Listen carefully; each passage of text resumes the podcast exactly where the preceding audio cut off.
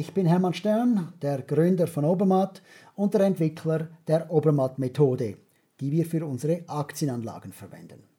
Heute spreche ich über die Performance von meinem Portfolio. Und warum mache ich das? Ich führe mein Portfolio auf unserer Webseite mit allen Aktien, die ich kaufe, aus nur einem einzigen Grund. Ich möchte Ihnen helfen, dass Sie das selbst auch tun. Es geht also nicht darum, dass Sie genau das machen, was ich mache. Das sind keine Empfehlungen, die ich hier in diesem Blog abgebe. Es geht darum zu sehen, wie ich es mache, damit Sie es selbst auch tun können. Damit Sie Ihre eigenen Argumente bringen, Ihre eigenen Entscheide fällen. Wir führen also das Portfolio nur aus einem Grund und das ist auszubilden. Wir führen es nicht, damit Sie dort investieren können und auch nicht, damit Sie genau das gleiche machen wie mir. Einmal im Jahr schauen wir uns die Performance an. Und warum tun wir das nur einmal im Jahr? Wir tun das, weil es keinen Sinn macht, das Portfolio regelmäßig anzuschauen. Die Aktienkurse gehen rauf und runter und das Einzige, was man sieht, ist, wie verrückt die Aktienkurse hin und her gehen. Dabei besteht aber eine ganz große Gefahr, dass man sich nämlich zu falschen Entscheiden verleiten lässt. Wenn es mal runtergeht, ist naheliegend, dass man dann Aktien verkauft. Das ist aber oft genau das Falsche. Man sieht es sehr schön an 2020, dass dann, als die Aktienmärkte am stärksten gefallen sind, der beste Zeitpunkt war, wieder einzusteigen. Ihr Portfolio gibt, Ihnen also eine völlig falsche Darstellung von Informationen für zukünftige Aktienentscheide.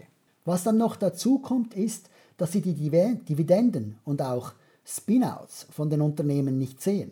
Es kann also gut sein, dass eine schlechte Rendite bei einem Unternehmen nur deshalb ausgewiesen wird, weil die Dividenden nicht gezählt werden.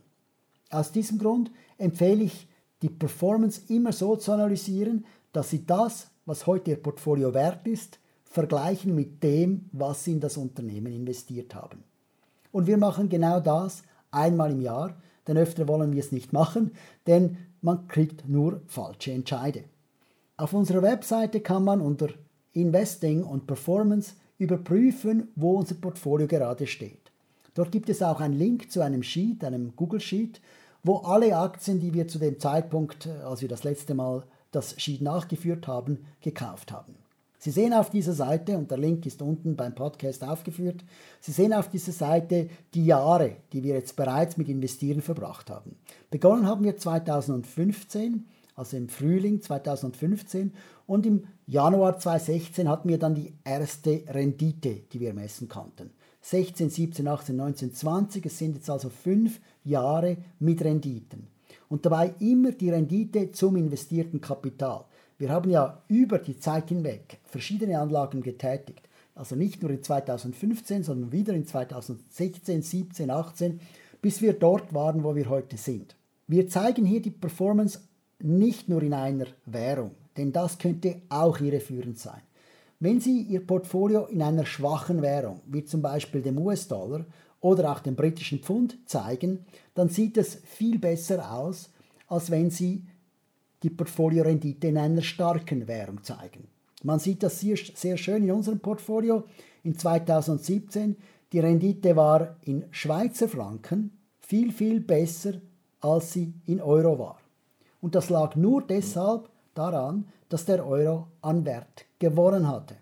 Und wenn man jetzt 2020 anschaut, sieht man, dass eben in dieser Periode, die wir jetzt hier anschauen, US-Dollar und auch britisches Pfund sehr viel schwächer waren als Währungen als der Schweizer Franken und der Euro, die beide ziemlich ähnlich stark waren über diese fünf Jahre.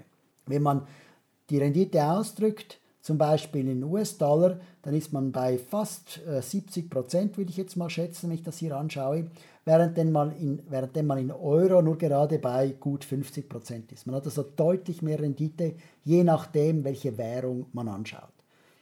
Die meisten Menschen möchten natürlich eine hohe Rendite in einer starken Währung. Das ist verständlich, das ist ein ganz natürlicher Wunsch, aber es ist leider auch ziemliches Wunschdenken. Denn man kann das einfach nicht haben. Man kann nicht im Vornherein heraus äh, wissen, in welcher Währung man am besten unterwegs ist. Und insbesondere kann man dann auch nicht darauf spekulieren, dass die Aktien gerade in dieser Währung auch gut abschneiden. Zum Beispiel, wenn wir, in der Schweiz, wenn wir jetzt der Meinung sind, dass Schweizer Franken äh, ein, ein sehr stark, eine sehr starke Währung ist, dann lohnt es sich nicht, aus diesem Grund Nestle zu kaufen oder UBS denn, oder Credit Suisse, denn diese Unternehmen haben teilweise viele Aktivitäten auch im Ausland. Gerade Nestle macht 98 Prozent ihrer Erträge im Ausland. Und von dem her ist die Rendite in Schweizer Franken praktisch die gleiche wie eine Rendite in Euro. Die Währungen sollten uns also bei, einer Performance-Beurteilung egal sein. Ich zeige es trotzdem hier, damit Menschen von verschiedenen Regionen die Rendite in der eigenen Währung erkennen können. Was erzählt uns jetzt dieser Rendite-Chart über die Zeit? Zuerst einmal etwas ganz Wichtiges. 2016 waren wir in allen Währungen negativ. Das muss man sich vorstellen. Ich habe im Frühling 2015 begonnen zu investieren. Das erste Mal, dass ich in Aktien direkt investiert habe, mit ein paar wenigen Ausnahmen. Und was ich natürlich sofort sehe, ein Jahr später, sind Verluste. Und das bei einem Portfolio, das ich komplett öffentlich auf der Webseite und auf YouTube geführt habe. Das war genau mein Schreckensgespenst. Und das ist vermutlich auch Ihr Schreckensgespenst, dass Sie beginnen, dass Sie mit dem Anlegen beginnen und zuerst einmal Verluste einfahren. Nun möchte ich Sie beruhigen. Es ist gar nicht so schlecht, zuerst Verluste einzufahren, denn eine der wichtigsten Fähigkeiten beim Anlegen ist, dass man Verluste wegstecken kann. Wenn man das nicht kann, wird man immer zum falschen Zeitpunkt aussteigen. Man muss also ein bisschen Verlustresistenz, Verlustangstresistent sein, um in Aktien zu investieren. Bei mir war es besonders schlimm. Ich hatte natürlich Panik, als ich im Frühling 2015 begonnen habe, in Einzeltitel zu investieren, dass ich eine Aktie auswähle, die dann absackt. Und prompt ist mir das auch mit einer der ersten Aktien passiert, nämlich mit Sandvik, einem schwedischen Industrieunternehmen, ähnlich wie Siemens oder ABB, die 30 Prozent an Aktienwert verloren haben. Und das gerade im ersten Monat, als ich diese Aktie gekauft habe. Ich habe dann versucht herauszufinden, warum äh, dieser starke Wertverlust war und die einzigen negativen Nachrichten, die ich zu dieser Aktie gefunden habe, waren über deren CEO, der sich von einem anderen CEO einladen, einladen ließ, nach London im Privatjet einkaufen zu gehen. Also eine lächerliche Sache. Und wenn ich, das, wenn ich jetzt zu diesem Zeitpunkt diese 30% Renditeverlust als Signal verwendet hätte, dann hätte ich sehr wahrscheinlich diese Aktie verkauft. Und das wäre komplett falsch gewesen, denn heute ist sie eine der besten Aktien in meinem Portfolio und das, obwohl ich zuerst einmal 30% verloren habe. Solche Verluste am Anfang sind also sehr wichtig. Wie ging es bei mir weiter? 2017 war ein sehr gutes Jahr und dann, bumm, 2018 war ich praktisch in allen Währungen wieder im negativen Territorium. Das ist etwas, das echt weh tut. Man hat drei Jahre gearbeitet, drei Jahre sich überlegt, wo soll ich investieren und nach drei Jahren merkt man, wenn man nichts gemacht hätte, wäre man genau gleich weit. Das, das tut weh. Und ich muss Ihnen sagen, wir haben verschiedene Märkte analysiert für andere Zwecke, zum Schauen, wie die Renditen sich über, Zeit, über die Zeit entwickeln. Und es kann durchaus sein, dass sie auch noch im siebten und achten Jahr, es gibt sogar Fälle, dass sie noch im zwölften Jahr netto negativ sind. Und das tut wirklich weh. Das Einzige, was ich dazu sagen kann, es lässt sich nicht vermeiden. Es gehört einfach zum Investieren dazu. Und man sieht hier auch schön, jetzt in den Jahren 19 und 20, dass sich es gelohnt hat, dabei zu bleiben. Also auch diese Durststrecke ist nicht so schlimm. Zu diesem Thema empfehle ich auch anzuschauen, was wir zu Portugal, Spanien und Griechenland analysiert haben. Da gibt es Inside-Blogs zu diesen Ländern wo wir gezeigt haben, dass auch bei den schwierigsten Märkten, sogar in Japan in diesen 20 Jahren, wo die Renditen sehr, sehr schlecht waren, ein Anleger, der regelmäßig investiert hat, so wie, wie das typischerweise bei Sparen passiert, eine positive Rendite erzielt hat. In Japan, glaube ich, ist sie sogar etwa 50 Prozent über diese 20 Jahre. Das stimmt optimistisch. Wenn man also lange dabei ist, kann man davon ausgehen, dass es am Schluss gut aussieht nicht so gut, das kann man nicht erwarten, dass nach, nach fünf Jahren Investieren bereits 70% Rendite erwirtschaftet wurde, so wie das jetzt in unserem Fall der Fall ist. 2020 ist ein außerordentliches Jahr. Man denke da an die Pandemie und an, an die Meinung vieler Menschen, dass die Aktienmärkte die schlechte Wirtschaft spiegeln sollten. Es hätte nach Meinung äh, der Laien im Markt äh, so sein sollen, dass äh, wenn es der Wirtschaft schlecht geht, dass dann auch die Aktienmärkte schlecht sein sollten. Und das ist eine weit verbreitete Falschannahme. Die Aktienmärkte spiegeln nicht die Wirtschaft. Sie spiegeln nicht die Leistung des Bruttosozialproduktes. Die Aktienmärkte spiegeln die Zukunft. Sie spiegeln nur das, was man für die Zukunft erwarten darf.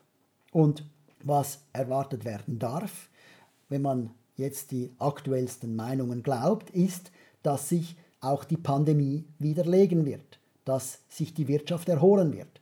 Und wenn das der Fall ist, dann ist es absolut irrational, die Aktienmärkte auf einem tiefen Niveau zu behalten.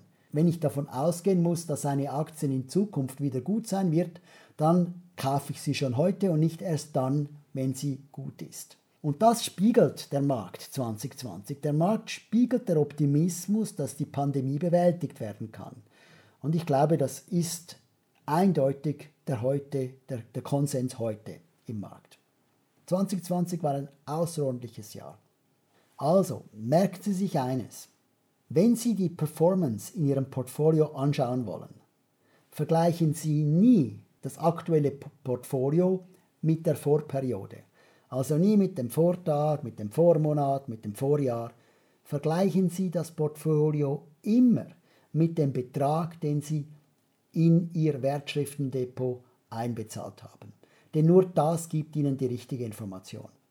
Schreiben Sie sich also alle Beträge auf, die Sie in das, in, in das Wertschriftendepot einzahlen, damit Sie diese Analyse ab und zu durchführen können. Machen Sie es nicht zu oft, denn das verleitet zu falschen Entscheiden. Einmal im Jahr oder auch alle zwei Jahre ist oft genug. Das ist meine Entscheidung. Ich wünsche Ihnen viel Erfolg mit Ihrer Entscheidung.